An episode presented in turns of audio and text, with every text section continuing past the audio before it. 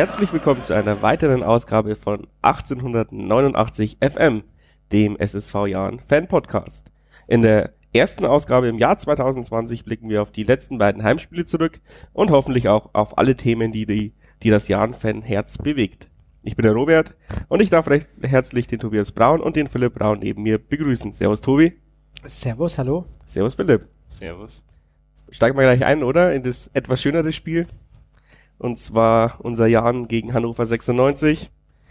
Fünfte Minute, erstmal die große erste Chance mit dem Stolle, mit dem Kopfball und dann segelt Philippe meines Erachtens äh, zu Wild rein und er verletzt sich im Gesicht. Es gibt keinen Elfmeter.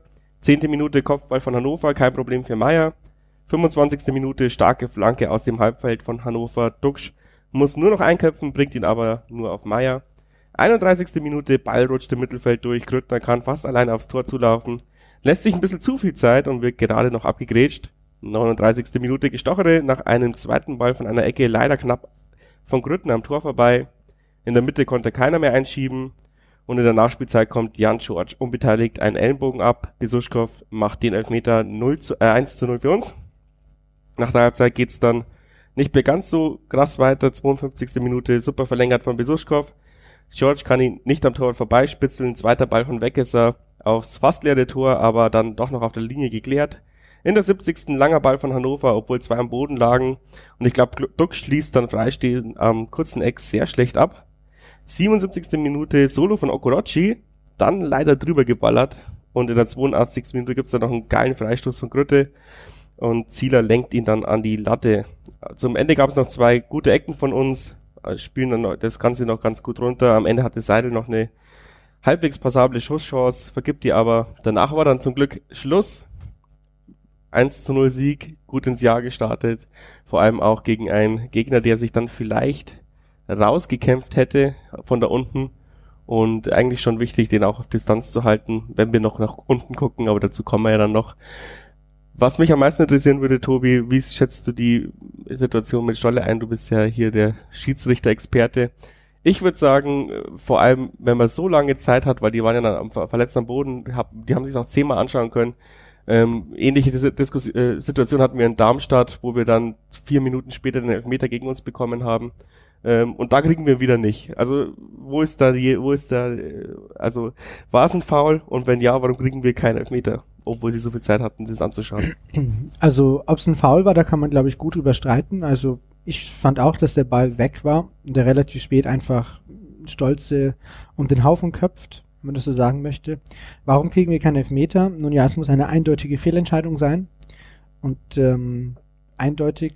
Aber das war damals in Darmstadt auch keine eindeutige Fehlentscheidung. Naja, was heißt denn eindeutige Fehlentscheidung? Ja. Eindeutige Fehlentscheidung heißt, alle Leute in diesem Keller in Köln sind der Meinung, das ist eine Fehlentscheidung.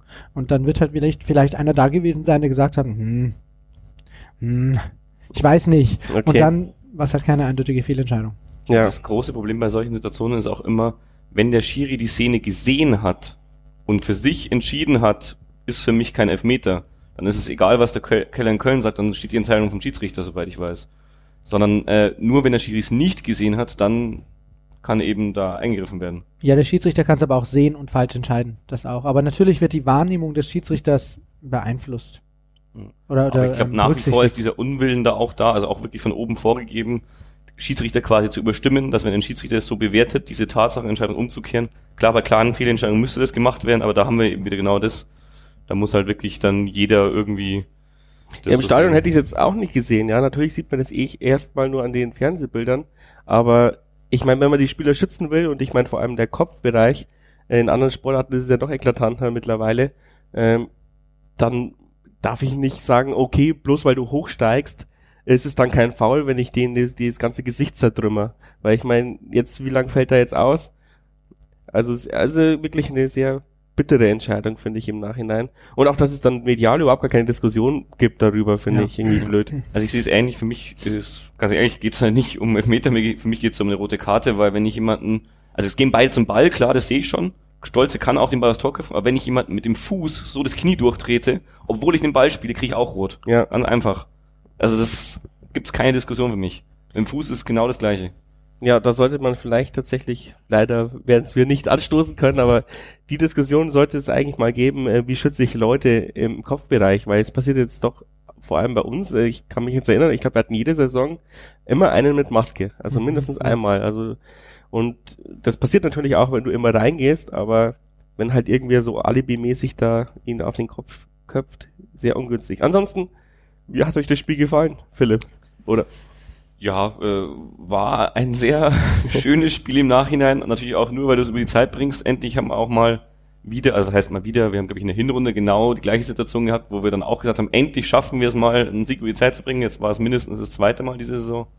Bin ich sehr froh, auch wirklich mit Zeitspiel am Ende, wobei wir es auch nicht so hart übertrieben haben wie ein paar Tage später dann meiner Meinung nach.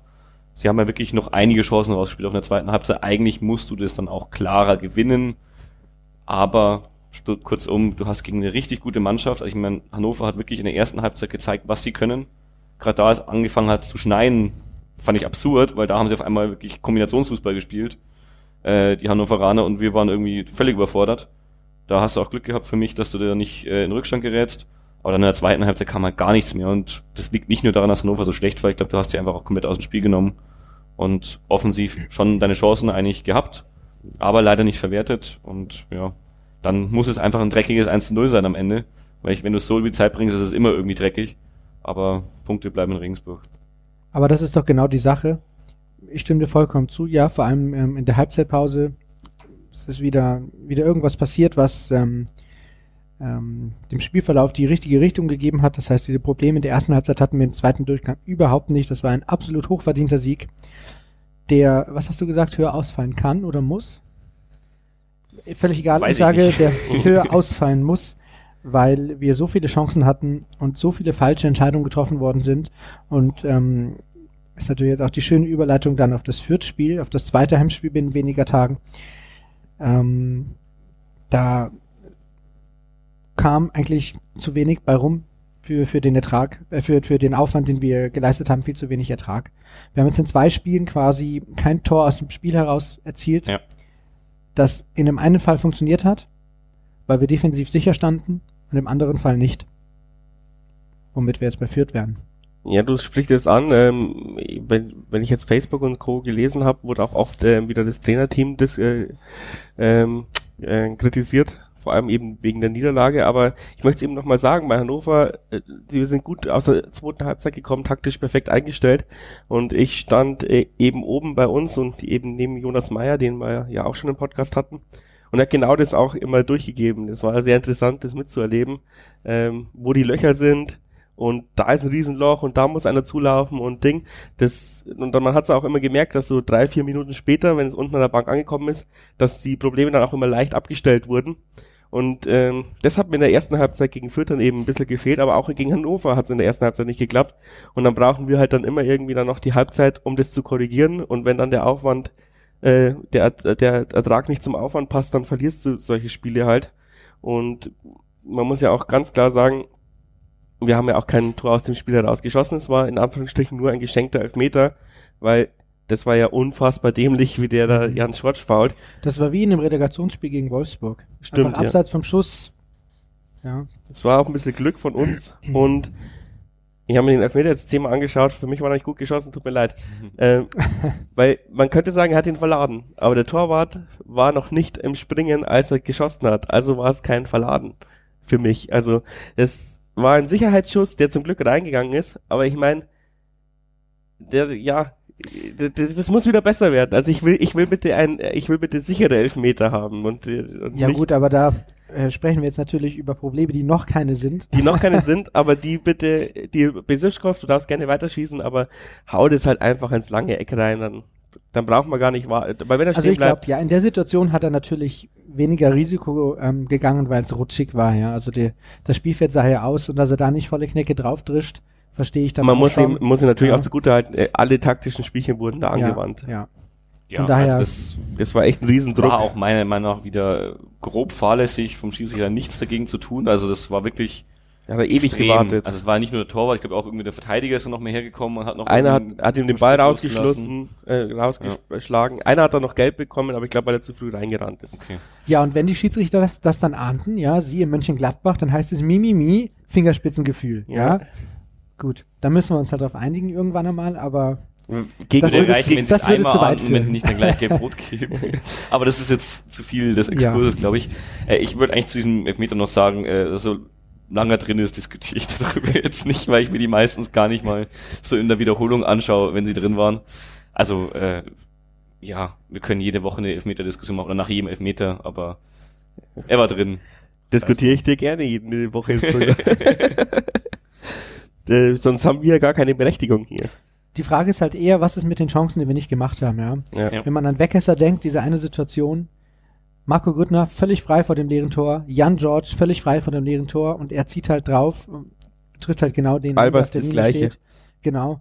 Und ich verstehe Weckesser, dass er sagt, er will jetzt endlich mal das Tor machen, aber es geht halt auch um die Mannschaft. Und wenn ich halt zwei Spieler pudelnackt vor dem leeren Tor stehen habe, auch gegen Fürth das Gleiche, ja, dann passe ich doch diesen Ball rüber. Ja, da hast Das- du recht. Das macht ein Grüttner uneigennütziger, ja. Das, also Ja. das müssen die auch noch Der lernen, macht Zeit. fast vielleicht sogar noch ein Ticken zu, zu häufig, ja, Ja. aber da, das hat mir da einfach gefehlt. bei dem er jetzt halt in den beiden Spielen, also vor allem gegen Fürth, dann auch äh, jeder zweite Ball versprungen ist. Also ich glaube, man kann jetzt von diesen, dieser Offensivlaute, nenne ich es jetzt mal, weil wie gesagt, das war ja nur ein Elfmeter, das eine Tor, äh, in den letzten beiden Spielen eigentlich keinen da vorne ausnehmen, weil einfach Ja, jeder so. in der letzten Aktion, also im Schuss, ja, dann eben versagt hat, muss man fast sagen. Weil wenn du dir gefühlt 20 Chancen pro Spieler ausspielst, dann musst du halt einfach zwei Ja, Tore draus machen. Genau. Auch wieder, wir waren wirklich wieder in alte Muster verfallen. Wir hatten 15 Ecken oder so gegen Fürth. Also das hatten wir früher auch, aber ja, da lief sportlich auch nicht so gut. Gut, also machen wir doch mal die zwei Grundthemen aufgeführt, wenn du jetzt von den Ecken sprichst. Das eine ist natürlich Jan George, der mitbeteiligt war an den Gegentoren und für viele der, der Hauptschuldige war und natürlich die Personalie Besuschkow, ähm, der dafür gesorgt hat, dass halt die Ecken nicht mehr ähm, so gut geschossen werden wie vorher, weil er nicht am Platz stand. Ja, sind so, die zwei Punkte. Ja, aber eigentlich schießt der Okorochi die Ecken, oder ja, nicht? und der, ist, ist halt ja auch dann, verletzt. der ist halt dann raus. Und dann Ja. ähm, kam halt die Ecken von, von Andreas Geipel wieder und ähm, Die kamen halt meistens halb Genau, die hoch an kamen den ersten nicht Pfosten. so gut wie die von, von Max Besuschkow in dem Fall. Ja. Ja, wie gesagt, also ich würde jetzt gar nicht irgendwie einzelne Leute rausgreifen, weil es einfach, was Abschluss betrifft und was die letzte Konsequenz betrifft, einfach von allen ein bisschen zu wenig war. Im Umkehrschluss hast du dir einen Haufen Chancen rausgespielt. Also das war ja auch wirklich Ja. gut. Musst du auch mal gegen eine Mannschaft wie Hannover erst machen. Die haben sich brutal verstärkt. Ich finde auch, äh, die haben zwischendurch gezeigt, was sie können. Sicher nicht über die ganzen 90 Minuten und dann, äh, ja, hast du da sicher auch einiges richtig gemacht, aber du musst halt irgendwie Tore machen. Gegen Fürth Ja. ist es dann das Gleiche. Ähm, wegen dem nicht die Leute rausgreifen, äh, das will ich auch nicht, aber das ist ja die Kritik, die da ist, ja. Warum hat er denn Besuschkow rausgelassen? Ja, das ist ein großer Fehler. Er hat das Spiel vercoacht, ja. Sehe ich auch nicht so. Ähm, das Einzige, wo ich sehe, war eben bei den Ecken, aber ansonsten, wir hatten diese Chancen, ja. Dass wir verloren haben gegen Fürth, lag nicht daran, dass jetzt Andreas Geipel und Bene Gimber gespielt haben, ja. ja, aber Und auch nicht an Jan, Jan George, das möchte ich in diesem Fall auch sagen, das war auch nicht seine Schuld, dass wir das Spiel verloren haben, ja. Da kommen wir im Ganzen dann noch äh, auf jeden Fall drauf. Ich, dann ratter ich mal schnell runter, wie das Fürth-Spiel gelaufen ist, dass wir es zumindest mal im Kopf haben. In der zweiten Minute hat Geipel eben die erste Chance aus der Ferne und dann links vorbei. In der dritten dann gleich Stefaniak frei vom 16er, aber zu schwach abgeschlossen. Neunte Minute Albers wurstelt sich durch, schießt auf kurz, aufs kurze Eck, aber Burkhardt pariert. Da hätte er nämlich auch querlegen können, wie du schon gesagt hast, ja. Elfte Minute Jan George mit einem Fehlpass im Mittelfeld. Witte kann Seelendruck aufs Tor zu laufen und ihn dann einfach aus 20 Meter unter die Latte knallen. 0 zu 1. Was er natürlich richtig gut gemacht hat. Aber ich lasse dich jetzt erst auch mal sprechen. Kein Problem. 15. Minute nach zig verfehlten Angriffsbemühungen wird eigentlich ein Befreiungsschlag zum eröffneten Pass. Hogota hat eine gefühlte Ewigkeit Zeit, ihn in die Mitte zu legen und Wilson schiebt ihn dann seelendurch ein. 2 zu 0. 36. Albers steht alleine vor Burkhardt. Der macht das kurze Eck zu und Albers schießt Burkhardt an. Ob es ein Pass oder ein Schuss war, man weiß es nicht so recht. 42. Minute gute Kombination Derstrov und George, aber wieder Burkhardt am kurzen Eck. 44, 54. dann Derstrov mit einer scharfen Flanke Albers segelt nur knapp vorbei. 56. Witte kombiniert sich durch, legt ihn in die Mitte. Ein Vierter kann frei abziehen, Alex Meyer reagiert aber, reagiert aber gut. 57. George legt auf Grüttner im Strafraum rüber. Der ist einen Schritt zu langsam, Riesenchance vertan. 61. Überzahlkonter der Vierter, Bene Salah rutscht gerade noch so rein von hinten. 66. Ecke Jan, zweiter Ball zu Salah, der wollte es zu genau machen, knapp am Pfosten vorbei. 84. wieder 3 gegen 1 Überzahl von Fürth, Ball kommt auf Leveling, der muss nur noch einschieben und scheitert am echt starken Meier im 1 gegen 1. 87. Ecke für den Jan, Nachreiner kommt an den Ball, legt ihn rüber zu George, da klappt's mal. Der tritt aber dann über den Ball und in der 93. hat George dann nochmal den, die Chance, äh, bekommt einen sehr langen Ball frei vor Burkhardt und der geht nur ganz knapp am Tor vorbei. Wie du sagst, an Chancen hat es wirklich Ja. nicht gemangelt. Was ich jetzt nachher im Fernsehen noch gesehen habe, diese eine Chance von Salah, wo er knapp am linken ähm, Pfosten vorbeirutscht, Mhm. da hat der Albers noch so versucht, den Fuß reinzuspitzeln. Hätte er den Ball getroffen, wäre er gegen die Laufrichtung des Torwarts reingegangen. Das ist natürlich auch Pech dann in so einer Situation, dass er den Ball eben nicht mehr trifft. Aber der hat wirklich den Fuß aktiv in die Richtung gelegt. Hat leider nicht funktioniert. Und äh, ja, zwei Euro, Euro ins Phrasenschwein, aber wir hätten noch zwei Stunden spielen können, Ja, glaube ich, an diesem Abend. da wäre es sehr wichtig gewesen, einfach diese zwei Aussetzer nicht zu haben, weil das ist wieder so ein Rückfall in alte Muster gewesen. Du, das Mittelfeld wird einfach ausgeschalten, beim ersten durch den katastrophalen Fehlpass und beim zweiten durch einen Befreiungsschlag. Es war einfach ein, Be ein, ein Befreiungsschlag in eine Richtung, wo er gesehen hat, da vorne ist irgendwas Grünes, den versuche ich mal anzuspielen. Ähm, keiner geht irgendwie hin, da muss man vielleicht auch mal ein taktisches Foul ziehen und und dann hast, hat er aber am 16er auch wirklich noch eine Dreiviertelstunde Zeit zu warten, bis sein Stürmer einläuft und legt ihn dann quer rüber. Hey, wo, wo ist da unser Zweikampf, aggressives Zweikampfverhalten, was wir, was wir in der Hinrunde hatten? Ja, ich sehe es ähnlich. Also es waren klar die zwei Fehler, die dir da als Knackbrochen haben. Aber äh, es war ein ganz komisches Spiel, weil ich äh, bin da irgendwie drin gestanden, dann nach 20 Minuten nach dem 0 zu 2 und hab mir gedacht, gut, das könnten wir jetzt auch heute 0-5 verlieren, weil wenn die uns jetzt weiter auskontern und wir anrennen, dann haben wir echt ein Problem. Und dann nach 20 Minuten führt angefangen, so hart auf Zeit zu spielen, dass du wirklich gut ins Spiel gekommen bist. Also fand ich wirklich töricht von denen, die haben zwar noch ein paar Chancen äh, erspielt, das war auch logisch ist, dass die zu Kontern kommen, äh, aber haben es jetzt nicht wirklich gut zu Ende gespielt. Meier war ein paar Mal stark, aber am Ende hast du, wenn nicht 70 Minuten lang Einmalstraßenfußball gespielt mit ganz, ganz wenigen Kontern und da musst du deine Tore machen. Andererseits, äh, ja, es, es war so ein Spiel, das hatte alle Zutaten für so ein, wieder so ein Turnaround. Wenn da irgendwie der Ball reingeht, du hast es gesagt, Tobi, äh, wenn der deinen Fuß dran bekommt, der Albers, wenn du ein bisschen Glück hast, wenn du einen dummen Elfmeter bekommst, so wie gegen Hannover, dann Oder machst du einen Anschlusstreffer, dann hast du auf einmal nicht nur das Publikum auf deiner Seite, das hattest du eh, das war eigentlich stimmungsmäßig schon eigentlich ein geiler Abend wieder, trotz diesem 0-2 Rückstand meiner Meinung nach. Hast den Schiri gegen dich, was das Ganze auch nochmal aufpusht und dann hast du dieses, diese Mischung, die du meiner Meinung nach auch gegen äh, Düsseldorf damals hattest und in solchen anderen Spielen, die wir haben, so ein Abendspiel, wo auf einmal alles möglich ist und wo du in 10 Minuten vier Tore schießen kannst. Und dann hättest du auch getroffen, glaube ich. Aber der erste Ball muss halt irgendwie reinfliegen. Und da ist halt irgendwie schade, dass wir da auf unser Glück angewiesen sind, was an diesem Tag nicht da war. Und dass wir das nicht auch erzwingen können. Ähm, erzwingen hätte man es fast gekonnt, finde ich. Ähm, vor allem, ich habe es kommentiert, als eben Derstruff reinkommen ist. Ich finde, der hat echt gut Wirbel gemacht. Und der hat dann zwei, drei Chancen eingeleitet, die zum Tor führen müssen, können, sollen. Und ich finde, wenn wir in dieser Phase ähm, 50. bis 60. Minute eben äh, ein Tor schießen, gewinnen wir das. Und genau das haben wir dann verpasst. Und dann hat man aber auch schon gemerkt, ähm, jetzt merken die Spieler, da geht nicht mehr so viel, die Füße tun weh, Regeneration. Und dann ist es natürlich für Fürth, die die gleiche Belastung natürlich hatten wie wir, aber einfacher, das runterzuspielen, weil sie führen halt 2-0. Und wie du schon sagst, nach 20 Minuten haben die schon ähm, auf Zeit gespielt. Das schont auch Kräfte, während wir versucht haben, in den Zweikampf zu kommen. Uns ist nicht gelungen.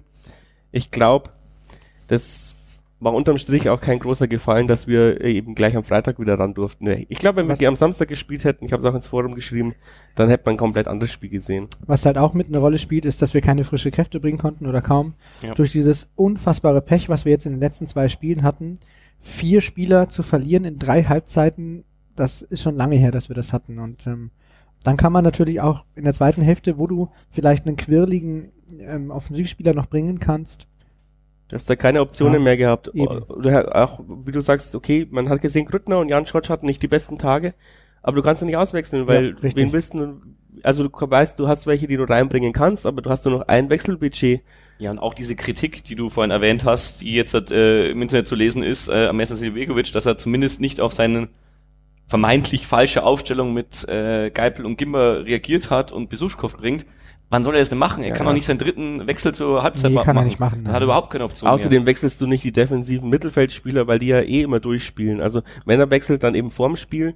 Bei so einem Spielstand musst du einen Offensiven bringen irgendwann klar. und das hat er mit der Strophe auch gemacht. Das war, also jeder hat die Hände im Kopf zu schlagen, äh, geschlagen. Äh, jetzt bringen da einen Linksaußenspieler für einen Linksverteidiger. Aber ich Hat er habe gerade vorhin gesagt, äh, ich möchte kein Negativ rausheben, aber der Strophe würde ich gerne positiv rausheben. Der hat das wirklich richtig gut gemacht. Da habe ich mich sehr gewundert tatsächlich. Habe ich ihm so Jeder auch im Stadion, glaube ich. Ja. Also hat ein richtig gutes Spiel gemacht, hat leider auch nicht gereicht, wenn er ein Tor geschossen hätte. Er hätte es wahrscheinlich geschafft an dem Tag, aber irgendwie kam er auch nicht in die Position. Naja, er ist halt auch ein Linksfuß, der auf der linken Seite spielt. Es wird schwer, am Tor zu schießen. Und er hat zwei supergeile Flanken gebracht. Ähm, Ja. Also von dem her er hat er eigentlich alles richtig gemacht auf seiner Seite und ich, ich hoffe, dass wir ihn jetzt dann auch äh, öfters wieder äh, sehen, wenn er, wenn er an der an die Leistung anknüpft. Gerade Oh. ja Flanken ist jetzt so ein bisschen unsere Achillesferse, glaube ich, seit den Ja. letzten drei Jahren. ja, obwohl der. Okorochi eigentlich auch ganz gut Flanken, äh, also reingekommen ist. Die ersten zehn Spiele jetzt nicht, aber eigentlich die letzten Spiele haben mir seine Flanken sehr gut gefallen. Ähm, da Aber es kommen wir ja auch noch wenn mal dazu. jemand äh, öfter spielt, der auch ab und zu mal einen Ball auf den Kopf bringt und nicht einfach nur blind reinschlägt. das also, ist wohl wahr, ja. Da sind wir ein bisschen limitiert, finde ich, nach wie vor. klar. Auch wenn Okorochi das manchmal gut hinbekommt, das stimmt schon. Okorochi wird uns meiner Meinung nach auch massiv fehlen. Also ich hoffe, dass der schnell wieder fit ist. Weil das ist, also ich möchte jetzt halt nicht hier Stolze oder Korea, also was Korea ist, äh, stimmt, der wurde mit muskulären Problemen ausgewechselt, äh, irgendwie was absprechen. Die sind auch extrem wichtig, aber Korochi war für mich jetzt in der Hinrunde und in den letzten Spielen immer so die Bank bei uns, so links hinten und hat echt wirklich der Mannschaft irgendwie auch viel gebracht, was du, glaube ich, äh, nicht so leicht ersetzen kannst, einfach weil du auch die Position nicht wirklich besetzt hast. Ja, vor allem, weil in der zweiten Liga fast keiner gute Außenspieler hat. Also wenn du da mit guten Außenspieler rankommst, dann hast du ein Element, was andere Vereine eben nicht haben. Und äh, das natürlich auch ein Riesenvorteil ist, wenn du da taktisch auch über die Außen kommen kannst. Und eben hinter Korea haben wir noch Knipping, der auch gegen richtig gute Verteidiger ist. Klar, Korea ist eine Bank, aber Knipping kann Korea. auch einiges. Korea, Entschuldigung. Fahre ich schon in, hier in Gulli-Manie. Ich wurde zusammengeschimpft, deswegen. ja, äh, auf den offensiven Außenpositionen tut's auch weh, wenn jemand wieder Stolle ausfällt, der einen Wahnsinnssaison spielt. Aber da haben wir einfach, gerade mit den Neuzugängen, jetzt halt echt viele Alternativen. Dann ist Next Man Up einfach. Aber wer ist der Next Man auf links hinten? Also die Diskussion würde ich gerne mal öffnen. Ich oh, die Diskussion, wenn du öffnest, dann bist du jetzt hier, hier im Grandler Forum, weil Nanzig natürlich. Ja, aber äh, also ich dachte, das habe ich vor einer Woche noch so gesagt, dass äh, auch vielleicht sogar mittelfristig gedacht, also wenn jetzt Okorochi sehr wahrscheinlich nach der Saison weg ist, der Plan für links hinten ist äh, Florian Heister. Dann wird aber Julian Dersdorf eingewechselt. Und jetzt bin ich mir nicht mehr sicher, was der Plan ist. Naja, er die das ist defensive die planmäßige Option. zweite Option ist. Das ist doch das Tolle. Wir sind mittlerweile so flexibel aufgestellt. Wir haben Spieler auf der Bank, die so viele Positionen spielen können, was ja beim Nanze kritisiert worden ist, dass er eigentlich nur links hinten spielen kann, ja. Und ähm, Also ganz ehrlich, Lanzigs Idealposition war für mich links vorne, der hat er fast nie gespielt.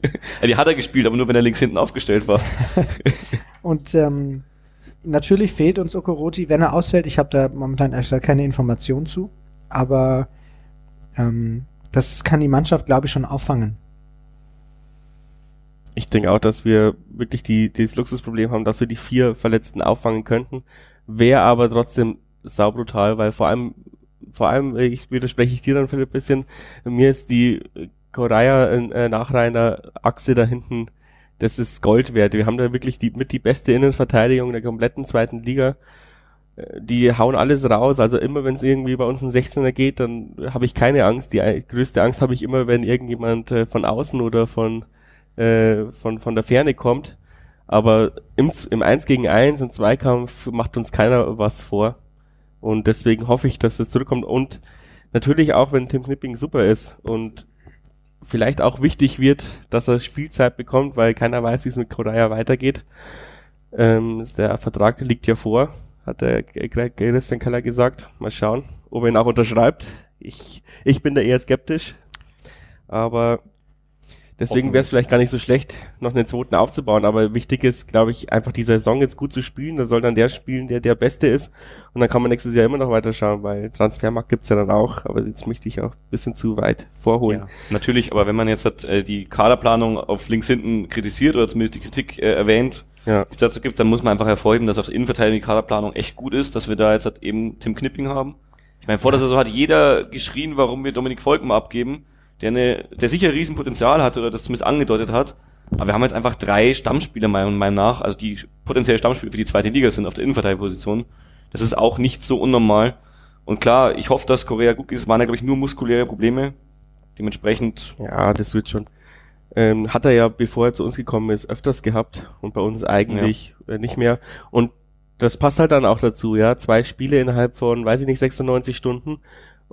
Dann hast halt du so Spieler, die so Wehwehchen haben, ähm, die sind halt dann am Ende.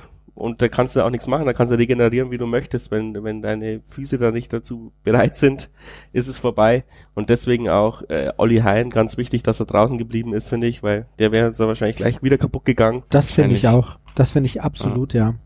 das ist vielleicht auch tatsächlich, also vielleicht war es ja auch Zufall, dass er draußen gewesen ist, aber wenn es bewusst war, eben auch Belastungsstörung, dann ist das auch ein Punkt, den ich noch hervorheben wollte.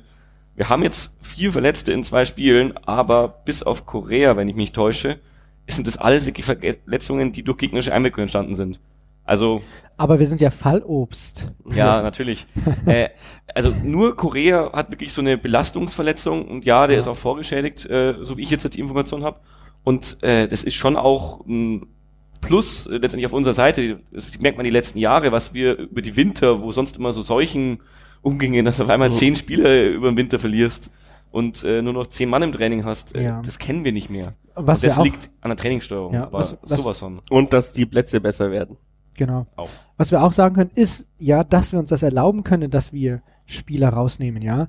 Gimba und Geipel, ja, haben in Bochum zum Beispiel beide gespielt, bevor sie beide ähm, sich ihre Sperren abgeholt haben. Haben wir auch gewonnen, ja. Dass du einen, einen Andreas Geipel auf die Bank setzt, dass ein, ein, ein, ähm, ein Mark Leis keine Rolle mehr spielt, ja. Das ist nur ein Zeichen dafür, wie breit jetzt der Kader eigentlich ist. Und ich glaube, Alex Nanzig hätte man nicht abgegeben, wenn man keinen Plan für links hinten gehabt hätte, ja.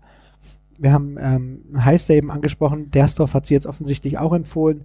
Also ich mache mir da. Du kannst auch Salah rüberziehen und einen Olli Hein rechts spielen lassen. Oder Tim Knipping, wenn die Ja. anderen beiden Innenverteidiger fit sind, hat, glaube ich, auch schon Linksverteidiger gespielt. Und Wähling hat, glaube ich, in Nürnberg Linksverteidiger Ja. gespielt in der Halbzeit. ja, aber Nicht, ganz besonders so gut, aber, Nee, nee, nee, war der nicht rechts? Oder war der links außen dann? Er war links außen. aber wenn einer Rechtsverteidiger Ja. gespielt hat und links außen spielen kann, dann wird er wohl auch auf links hinten spielen können. Also da mache ich mir auf jeden Fall keine, keine Sorgen, ja. ja.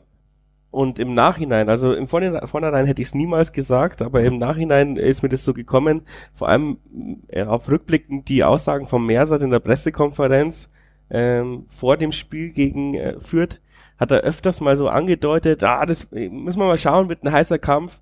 Ich bin mir auch nicht ganz sicher, wie, wie das Spiel äh, wird, weil er, glaube ich, auch im Training gesehen hat, die sind durch. Die sind sowas von durch. Und ich glaube schon, dass die, dass die Maßgabe war, wir hauen gegen Hannover alles rein, was wir haben. Äh, Koste es, was es wolle, äh, dass wir da Punkte holen und schauen, was noch gegen Fürth geht. Weil ich glaube auch, das Trainerteam hat gesehen oder gemerkt, ähm, Hannover liegt uns besser, da ist die Siegwahrscheinlichkeit höher, als wenn wir jetzt ja quasi austarieren und quasi sagen, wir belasten perfekt auf Hannover, wir belasten perfekt auf Fürth, dann wäre es am Ende wahrscheinlich zwei Niederlagen geworden und so oder hast du halt Unentschieden, oder ja. zwei Unentschieden. drei Punkte sind immer noch besser als zwei, ja. genau. Und ich finde auch, auch wenn man sagt, ähm, man hat gegen Hannover alles rausgehauen, auch gegen Fürth hätten wir punkten können. Das lag nicht daran, dass man irgendwie kaputt war, ja. Nein, nein, aber Natürlich ich glaube, man war vielleicht durch. geistig nicht ganz so frisch, weil ich glaube, Vielleicht. diese zwei Dinger sind schon ein bisschen Müdigkeit. Aber in Hannover haben wir es ja auch gesehen, da war ja das Gleiche. Ja, ja, Ja. nee, aber ich meine, ja klar. Also so man hätte es natürlich gewinnen Mhm. können, aber ich glaube, Ja. die Taktik war gar nicht so schlecht, dass man sagt, gegen Hannover ha- hat man aber schon, hat man schon trotzdem ein bisschen mehr Wille gespürt als gegen Fürth. Bei Fürth hat man schon manchmal gemerkt, der, der letzte Schritt ist nicht gegangen worden. Ähm, irgendwo wollte man dann, dann trotzdem nicht, weißt du. Also ich fand schon, dass, dass, äh, dass man gegen Fürth schon ja ein bisschen bei gemerkt hat. Spielern, wo wir es nicht gewohnt sind, Unkonzentriertheiten Ja. eingeschlichen. Also, äh, ich glaube, Marco Grüttner wurde hier heute schon erwähnt, äh, der ist eine Bank. Also ich habe noch nie, glaube ich, irgendwo mal Marco Grüttner kritisiert. Jetzt, äh, letzte Woche habe ich es mal gemacht in meinem äh, Freundeskreis. möchte ich auch fast gleich wieder abschwächen. Der hat auch wieder alles reingehauen, aber wenn dem mal ein paar Bälle verspringen, dann ist es wahrscheinlich genau das, was du Ja. meinst, dass, äh, ja, irgendwann ist halt der Tank auch ein bisschen leer. Ist schade, dass irgendwie der Spielplan so gelegt wurde, dass nach einer erholsamen Winterpause gleich mal innerhalb drei Tagen der komplette Tank, den du aufgefüllt hast, wieder äh, zerstört wird. Also macht überhaupt keinen Sinn, dass man äh, eine Liga irgendwie zwei Wochen vorher starten lässt, die andere dafür mit der englischen Woche. Ja, Hauptsache es gibt Kohle. Da ja, das ist muss wohl, ich auch mal einen kleinen Rent loslassen. ja klar, aber da hast du vollkommen recht. Ich glaube, das ärgert jeden und uns hat's vielleicht sogar Punkte gekostet. Jetzt haben wir alle Themen so ein bisschen verwurstelt. Ähm, die Offensivlaute haben wir angesprochen, wollte ich aber eigentlich noch ein bisschen weiter ausholen. Und zwar auch nicht nur die Chancen, die wir nicht gemacht haben, sondern auch die Chancen, die wir gar nicht produziert haben. Ähm, was mich, was mir auffällt, ist zum Beispiel Weitschüsse gibt's bei uns so gut wie gar nicht. Und wenn, dann sind sie sehr verkümmert. Obwohl du eigentlich bei jedem Aufwärmen, in jedem Training siehst, dass das Ball zurücklegen, schieße ich unter den Winkel. Und warum traut sich unterm Spiel mal keiner zu schießen? Weil ich meine, gibt's ja Leute, die einen strammen Schuss haben. Andi Geipel hat's ja gegen Fürth gemacht. Ähm, der war auch nicht schlechter Schuss. Aber das frage ich mich auch manchmal. Ja, das Ding, was der, wie hieß der Wittek? Ja. Äh, genau. Ja. Also das war aus 20 Metern, ja. Meier hatte keine Chance. Lecco mio. Ja, Genauso wie der, äh, wie Grüttner eben. Der Ja. kam ja auch frei so durch und geht dann noch seine Genau. drei Schritte, wird dann abgefangen. Warum habe ich nicht Das einfach war mal drauf? riesen Freistoß übrigens von Grüttner. Das wollte ich nur noch mal rausstellen. Das ist eine andere Situation, nicht die, die ich meinte. Ach so. Aber das war ein Fernschuss quasi, aber halt Das ein war- Freistoß. ja. Ausnahmsweise mal ein guter, direkter Freistoß von uns. Ich glaube, war das der erste diese Saison, der gut war, oder hatten wir sogar schon welche, die drin waren? Wir hatten, glaube Ich ich, kann mich an keinen da. erinnern. Also, der war einfach äh, von Zieler noch gut in die Land Latte gelegt. Ansonsten stimmt's. Wir haben echt wenig Fernschüsse.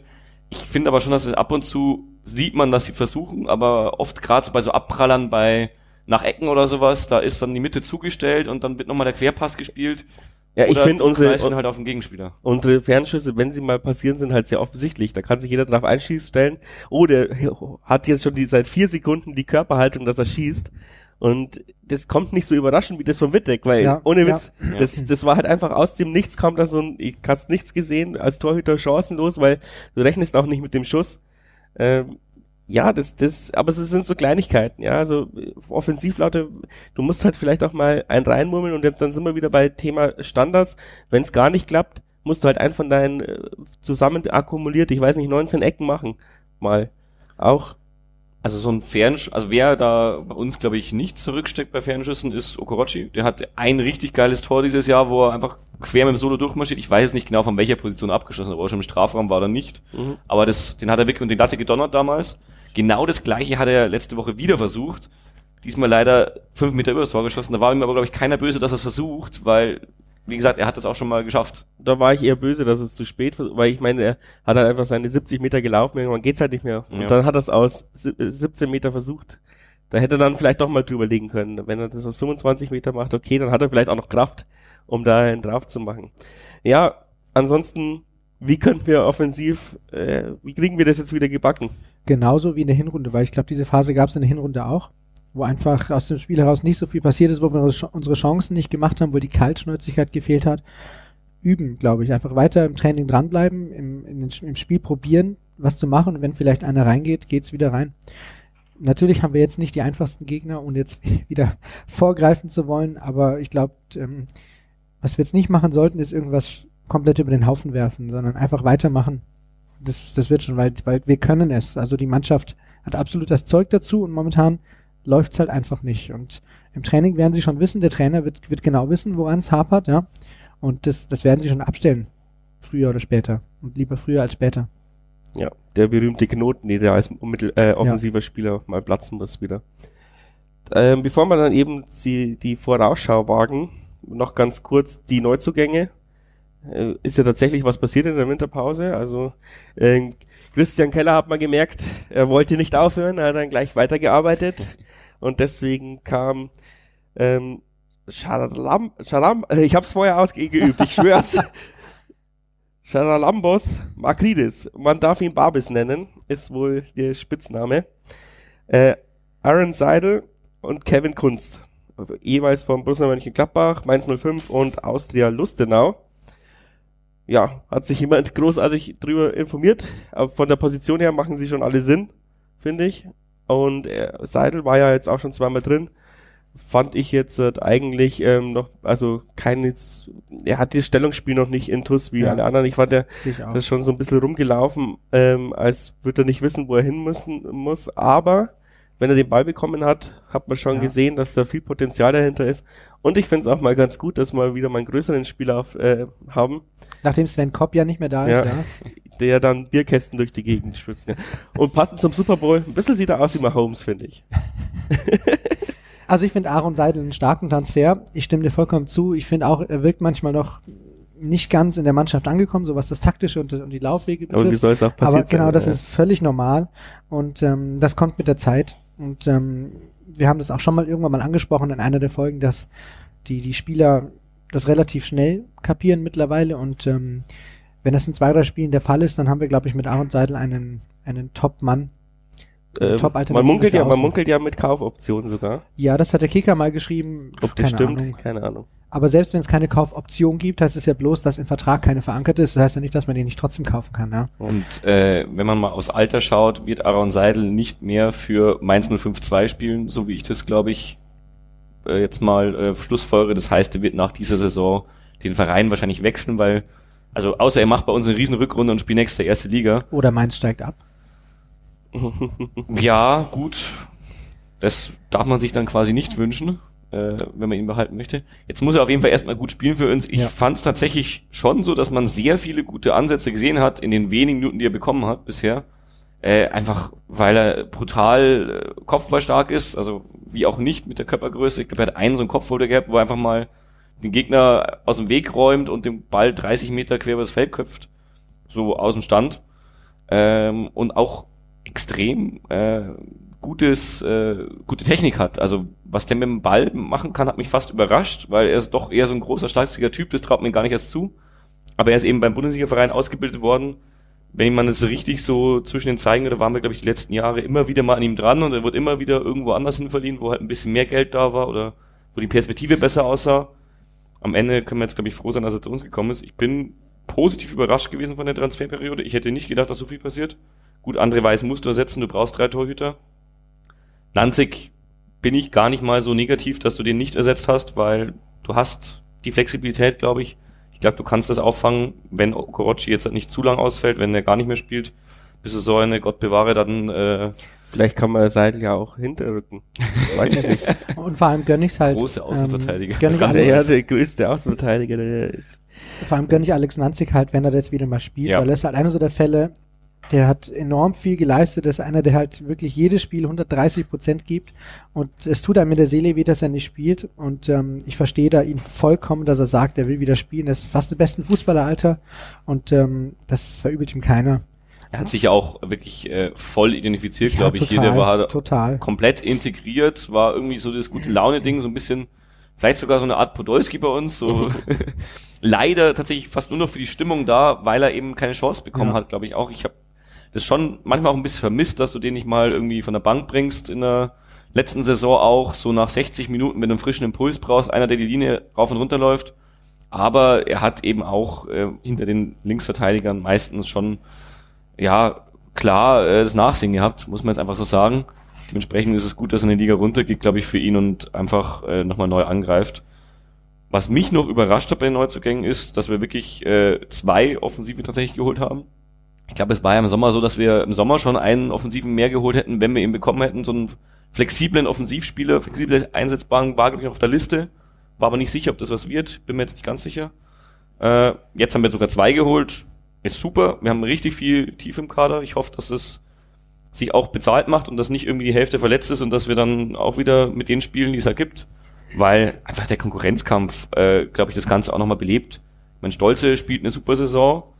Ähm, auch Wickeser hat schon gezeigt, was er kann. Auch Jan Schwarz zeigt immer wieder gute Ansätze. Ich finde bloß leider lässt er dann meistens so die letzte Konsequenz vermissen oder ist dann zu nervös, mal auch einen Abschluss zu suchen.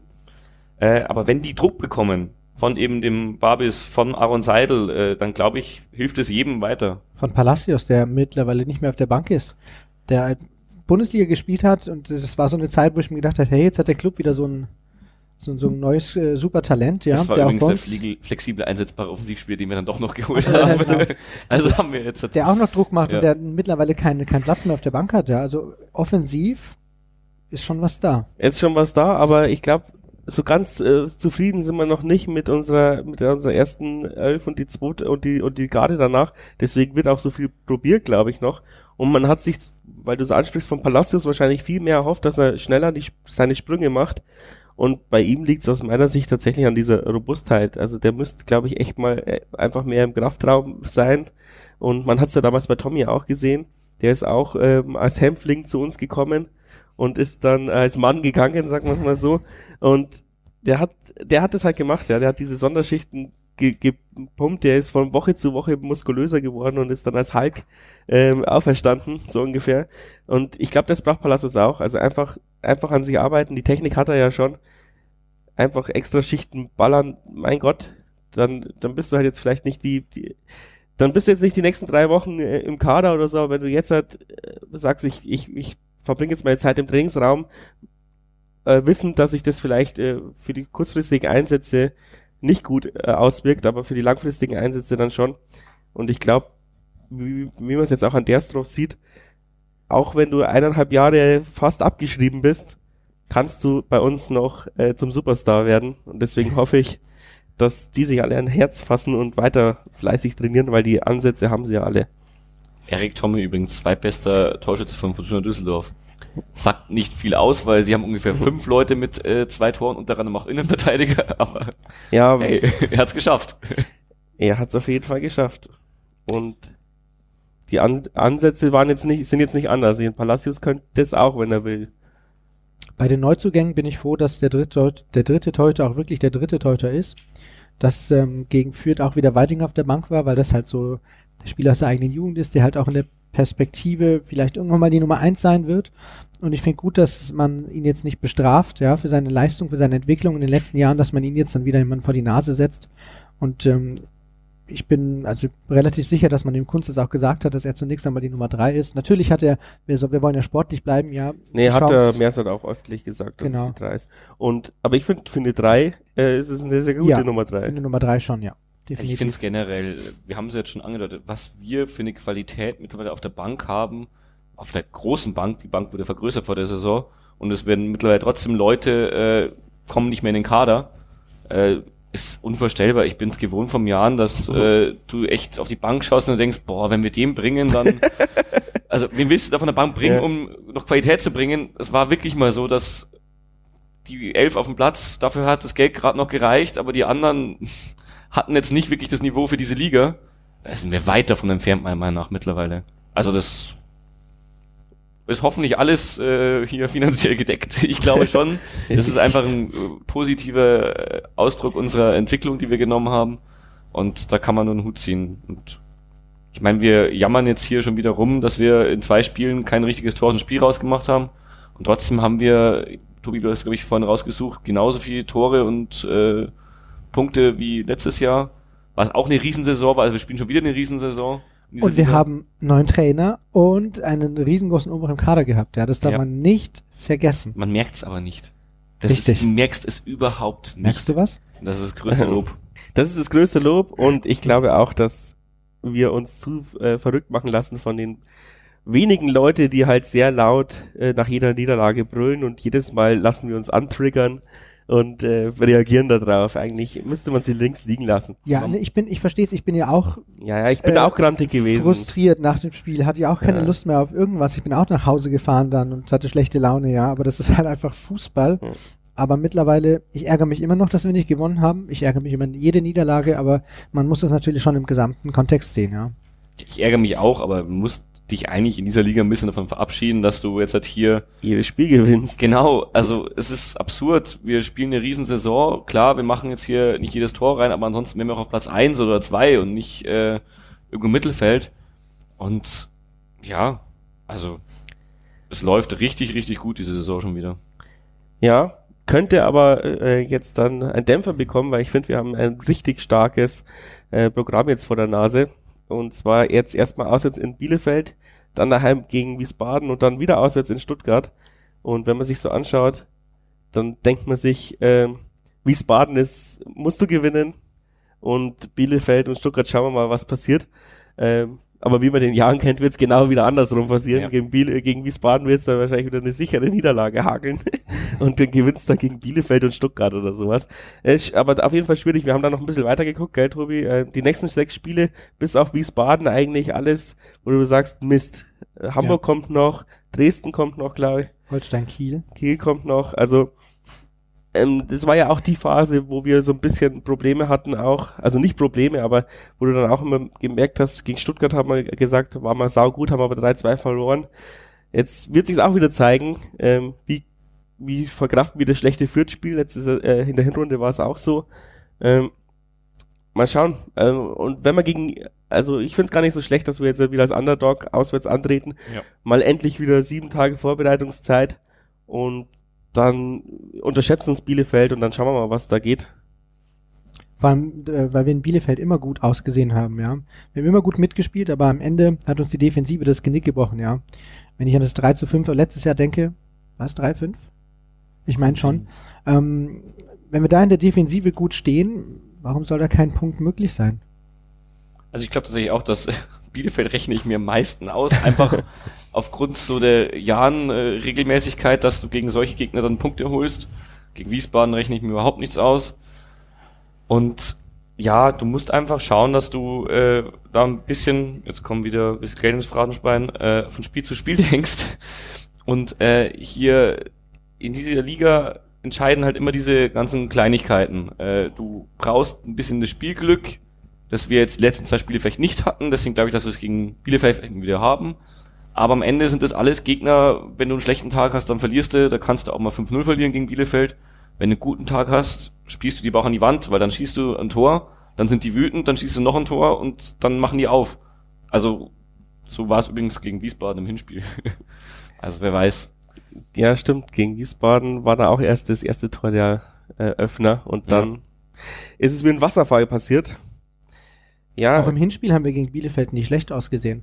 Und Bielefeld war die beste Mannschaft, die Ja, ich bisher in dieser Saison gesehen habe. Also bei uns im Hinspiel hat man schon gesehen, und da waren sie noch nicht auf Platz eins, dass die wirklich richtig was drauf haben, dass das eine eingespielte Mannschaft ist, die auch doch durchaus gute Spieler hat. Und die auch hochgehen wird. Und jetzt sieht man das auch, glaube ich, in der Tabelle. Äh, das wird sich auch nicht so geändert haben, deren Spielstil.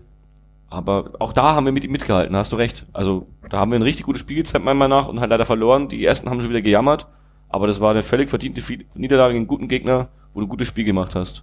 Wenn wir genau so spielen, haben wir auch eine Chance am Wochenende. dann die Tipps. Ein Punkt gegen Bielefeld und ansonsten leider gar nichts. Aber das grämt mich gar nicht, weil ich nicht glaube, dass wir in so eine Negativspirale reinkommen, sondern dass der Mercer das hinbekommt, die Moral hochzuhalten und dass wir dann auch wieder unsere Punkte holen. Ich sag immer vier. Und das klingt auch immer logisch. Ich sage jetzt auch Ja. wieder vier.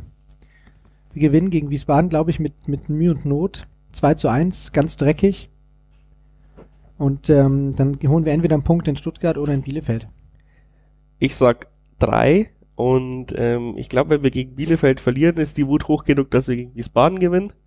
Wenn wir gegen Bielefeld gewinnen, dann schaukeln wir diese, äh, dann, dann gehen wir ein bisschen Larifari in Wiesbaden rein. Gegen Stuttgart kann ich mir zurzeit nicht vorstellen, außer die, äh, die kommen jetzt selber in den Neg Negativstudel, das weiß man jetzt nicht. Aber da wird's dann wieder so ausgehen, dass uns Al-Gadoui fünf reinhaut. Oder? ähm, Der Vogelsammer in Bielefeld ist ja, ist ja verletzt. Leider natürlich für den Jungen, das wünscht man keinem, aber Vorteil für uns natürlich. Ja, haben, haben sie nur noch einen Klos. Ja. Den Also- äh, seit besten Spieler der Liga Äh, nach äh, allen Noten. Besser als. Klos und Vogelsammer, also mal ehrlich. Wow. Die Vogelsammer begleitet uns aber gefühlt auch schon seit zehn Jahren, Mhm. oder? Also Ja. das, der war auch immer gegen uns. Ja, Aber der kann halt auch was. ja, der kann was. Gut, dann haben wir das jetzt fast in einer Halbzeit um die Runde, über die Runden gebracht. Danke fürs Zuhören. Danke, dass ihr dabei wart. Wir hören uns. Servus. Servus, ciao. Servus.